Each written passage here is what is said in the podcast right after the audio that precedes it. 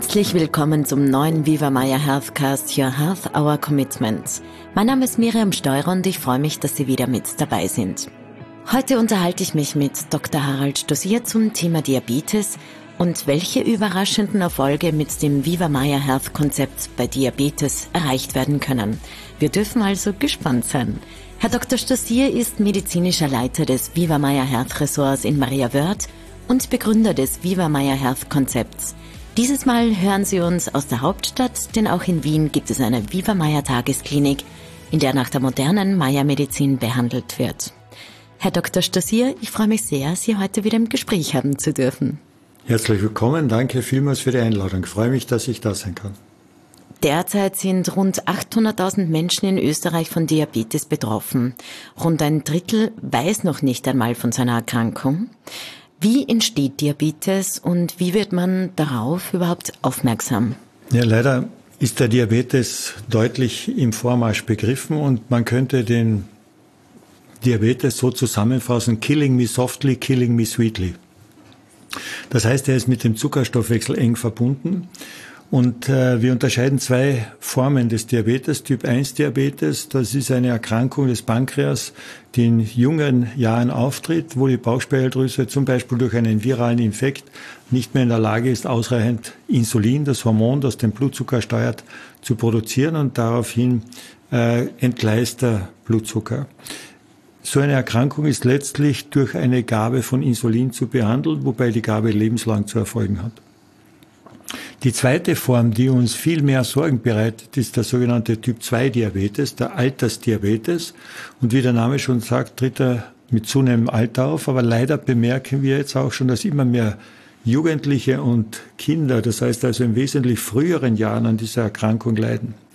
Die Erkrankung kann man so zusammenfassen. Wir überfordern uns durch unsere Ernährungssituation, indem wir zu viel kohlenhydrathaltige Lebensmittel zu uns nehmen und damit ist der Körper nicht mehr in der Lage, ausreichend Insulin zu produzieren, um eine adäquate Blutzuckerregulation zu garantieren. Und dadurch bleibt mehr Zucker übrig und das belastet langfristig den Stoffwechsel. Dazu muss man festhalten, dass der Zucker oder das Kohlenhydrat letztlich für die Energieproduktion zuständig ist. Und das hängt jetzt wieder sehr stark mit unserem Lebensstil zusammen.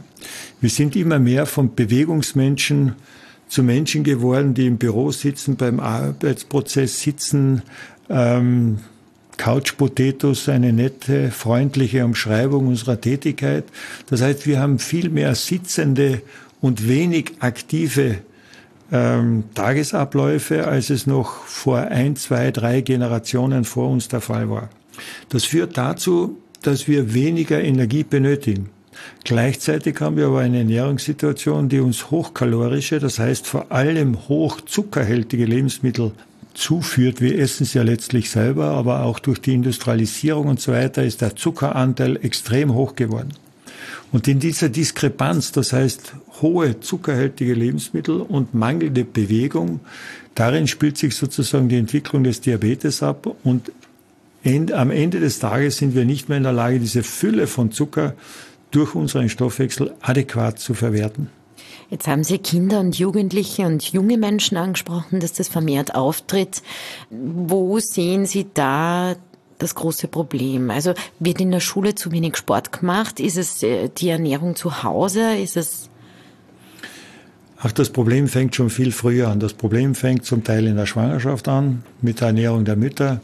Das geht weiter, dass die Säuglinge bei der Ernährungssituation des verabreicht bekommen, die bereits hohe Konzentrationen von Zucker enthalten, weil viele meinen, da muss ein Zucker dabei sein, es schmeckt sonst nicht, aber für einen Säugling ist das völlig egal, die Muttermilch schmeckt auch eintönig, zwar nicht immer gleich, aber doch eintönig. In der weiteren Folge haben wir hochkalorische Ernährungssituationen mit wenig Bewegung. In der Gesellschaft hat der Turnunterricht und der Sport gerade in den Schulen eine ja, zunehmende Randbedeutung erhalten. Das heißt, die Schulstunden mit Bewegung werden immer mehr gestrichen. Die Kinder werden zu Sitzen verleitet.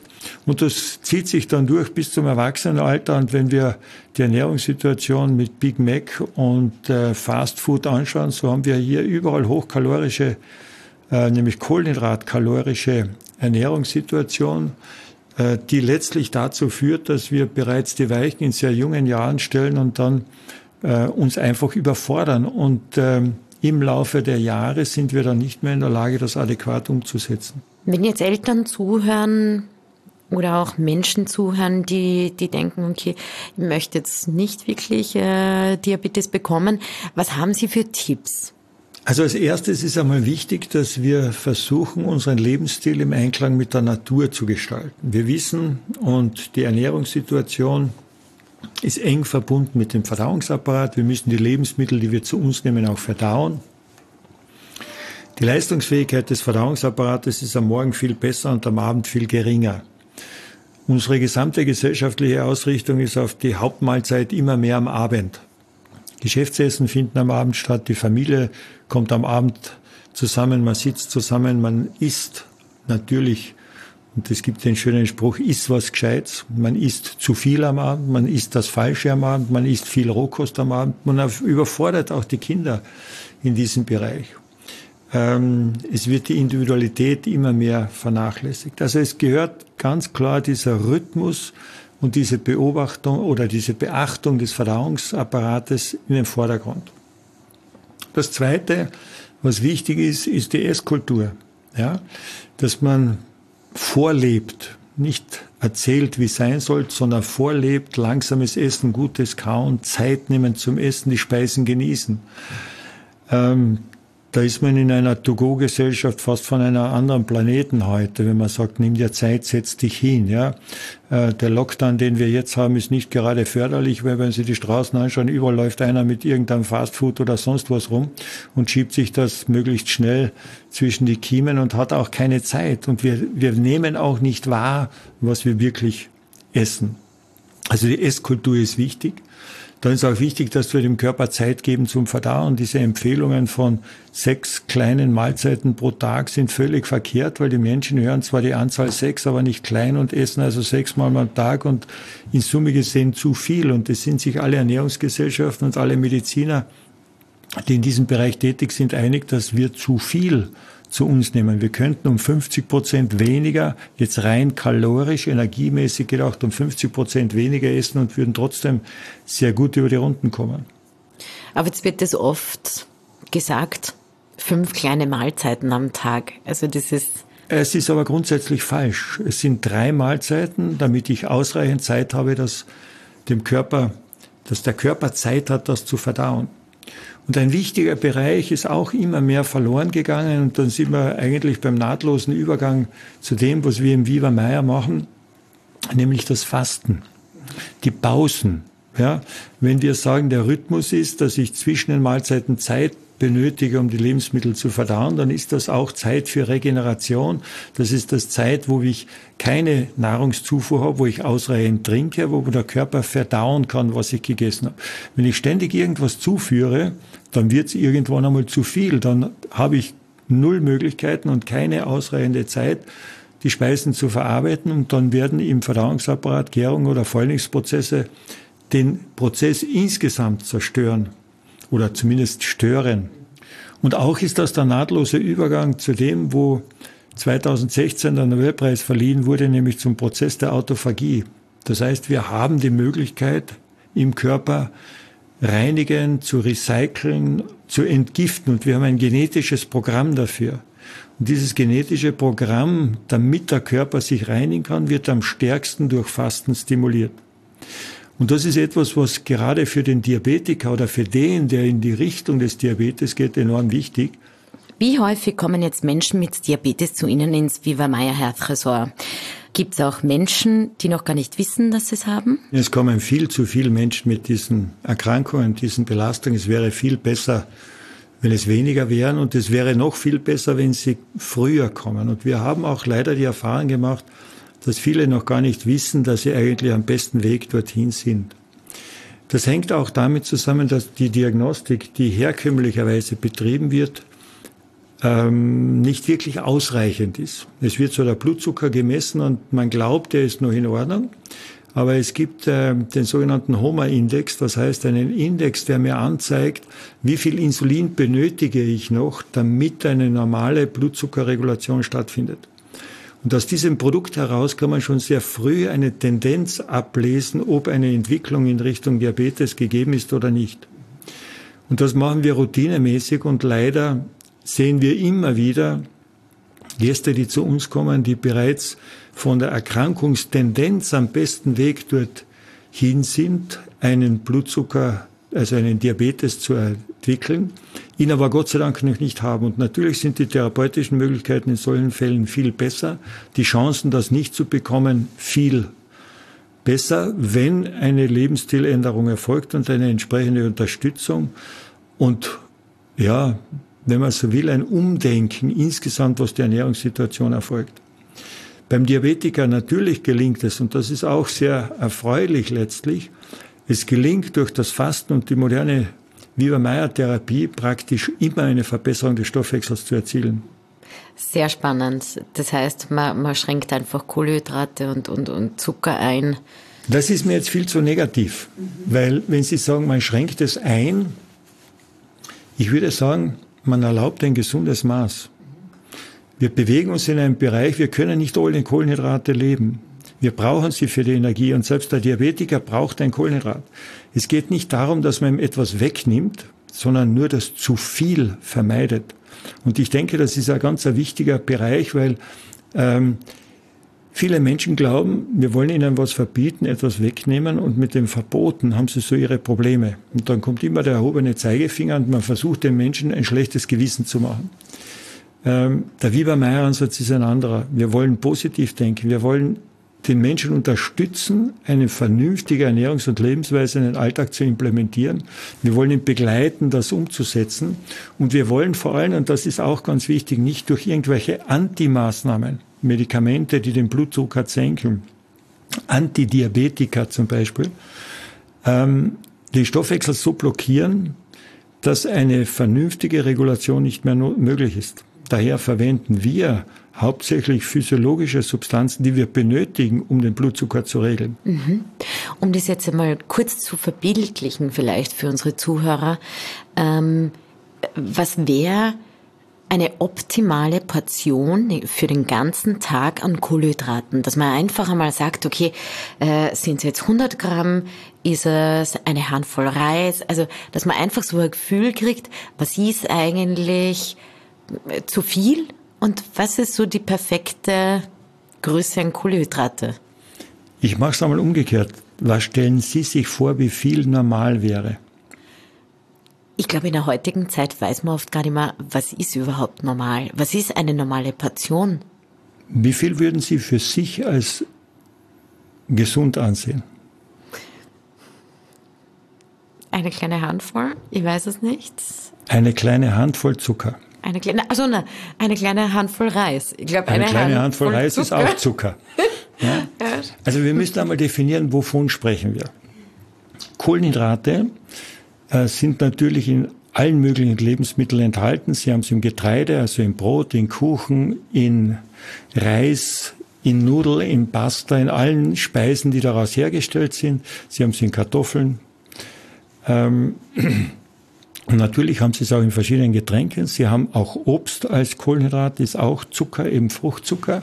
Und wir haben den Industriezucker, der als reine Glucose, als weißer Zucker mit einem Teelöffel im Tee, im Kaffee und so weiter immer für große Freuden und Zufriedenheit bei den Menschen sorgt. So, wenn Sie jetzt rein rechnerisch Zucker nehmen, Glucose, von mir aus den weißen Zucker nehmen und für einen Tagesbedarf eines Normmenschen, der ist immer männlich 70 Kilo gesund bei uns. Und Sie nehmen ungefähr 2500 Kilokalorien pro Tag so sollte davon circa die Hälfte als Zucker sein, also 1500, 1250 Kilokalorien pro Tag. Mhm. Wenn Sie das in Zucker umrechnen, sind wir bei 350 Gramm Zucker mhm. pro Tag. Das ist enorm viel. Das ist viel zu viel. Das heißt, alle Ernährungsgesellschaften, die das noch empfehlen, sind von gestern. Oder eigentlich von vorgestern, weil diese Empfehlungen kommen vor ähm, von einer Lebenssituation vor über 100 Jahren oder 150 Jahren, wo die Menschen schwer körperlich gearbeitet haben und wo man eine Ernährungssituation benötigt hat, die Energie bereitgestellt hat und die billig war. In der Situation sind wir heute nicht mehr, wobei die Lebensmittel, wenn man das anlangt, immer noch die Industriekost immer noch viel zu billig ist im Verhältnis zu dem, was sie, was sie letztlich bringt. Aber ungeachtet dessen, wenn Sie meinetwegen diese Menge von den 300 Gramm Zucker hernehmen, die brauchen wir verteilt auf die Lebensmittel, aber wir brauchen sie nicht als weißen Zucker. Denn das ist ja auch ein großes Missverständnis. Wenn wir Kohlenhydrat verstoffwechseln, also Glucose verstoffwechseln und in Energie umwandeln, dann benötigen wir dazu verschiedene Vitamine, vor allem die B-Vitamine. Wir brauchen dadurch Calcium, wir brauchen Magnesium, wir brauchen Kalium, wir brauchen verschiedene Kofaktoren, damit aus diesem Zucker mit Sauerstoff dann letztendlich Energie, also ATP im Körper entsteht. Der weiße Zucker ist völlig gereinigt, ist nur mehr Glucose. Wenn Sie die natürlichen Lebensmittel anschauen, wie das vollwertige Getreide, dann haben Sie hier auch Kohlenhydrate drinnen, aber Sie bringen im vollwertigen Getreide noch die Mineralstoffe und Vitamine mit, die wir brauchen, damit wir Kohlenhydrat verstoffwechseln. Wenn Sie also ein vollwertiges Getreide nehmen, so ist das wesentlich hochwertiger für den Stoffwechsel als wie den reinen Zucker. Sie können also diese Lebensmittel nur ganz marginal miteinander vergleichen, weil wir wollen eigentlich eine vollwertige Ernährung. Es macht auch keinen Sinn, auf der einen Seite weißen Zucker zu nehmen, in welcher Form auch immer. Auszugsmehl ist auch weißer Zucker, also Industriezucker. Und dann wieder durch viel Geld irgendwelche Nahrungsergänzungsmittel zu ergänzen. Wir brauchen sowieso für die Therapie sehr viele von diesen Stoffen. Aber für die Ernährungssituation, die Basis wäre immer noch das Vollwertige, das Gesunde, das Natürliche. Und auch da muss der Diabetiker umdenken. Bescheidene Mengen von kohlenhydrathaltigen Lebensmitteln, aber vollwertige Lebensmittel sind sicher wesentlich günstiger weil sie die ganzen Kofaktoren schon mitbringen gegenüber dem Industriezucker. Mhm. Das heißt, wir gehen jetzt aber nicht mehr von den 300 Gramm aus, sondern von weniger, oder? Deutlich weniger. In Zahlen, es wird niemand hergehen und die jetzt 150 Gramm Zucker abwiegen und der wird sie dann zu sich nehmen und das ist dann das, Kohlenhydrat, das er braucht pro Tag. Aber wenn Sie das umlegen auf Gemüse, auf Kartoffeln, auf Reis, auf vollwertiges Getreide, dann wären Sie bei diesen Größenordnungen von 300, 400 Gramm Lebensmittel ausreichend kohlenhydrathältige Lebensmittel dabei haben, die die Energieversorgung gewährleisten. Wenn Sie allerdings, und jetzt sind wir wieder bei der früheren Entwicklung bei den Kindern schauen, der Bewegungsdrang bei Kindern, sofern sie nicht eingesperrt jetzt im Homeoffice sitzen oder eine vernünftige Bewegung eines Erwachsenen haben, dann können sie schon etwas mehr rechnen. Der Sportler, je mehr er sich bewegt, desto mehr Kohlenhydrat benötigt er, damit er sich bewegen kann. Gibt es jetzt auch einen Unterschied zwischen Typ 1 und Typ 2 äh, in Bezug auf die Maya-Medizin? Ja, selbstverständlich. Der Typ 1 Diabetiker produziert selbst kein Insulin mehr oder nur ganz marginal geringe Mengen an Insulin. Das heißt, hier muss lebenslang eine Substitution von Insulin erfolgen und der Typ 1 Diabetiker ist in den allermeisten Fällen, nachdem das schon in frühen Jahren auftritt, gut geschult, misst regelmäßig den Blutzuckerspiegel und äh, wird aufgrund seiner Erfahrung und der Messwerte dann auch entsprechende Mengen von Insulin verabreichen und wird sich, ich würde mal sagen, selbst ganz gut kontrollieren und einstellen. Er wird auch profitieren von der Entgiftung, weil es nie so hundertprozentig gelingt, die Natur zu imitieren und weil immer wieder einzelne Ausreißer da sind. Also auch da wird es gut sein, wenn der Typ 1 Diabetiker ähm, vielleicht regelmäßig einmal im Jahr, alle zwei Jahre eine entsprechende Entgiftung macht, um den Stoffwechsel wieder zu korrigieren oder auf, auf vernünftige Werte zu bringen.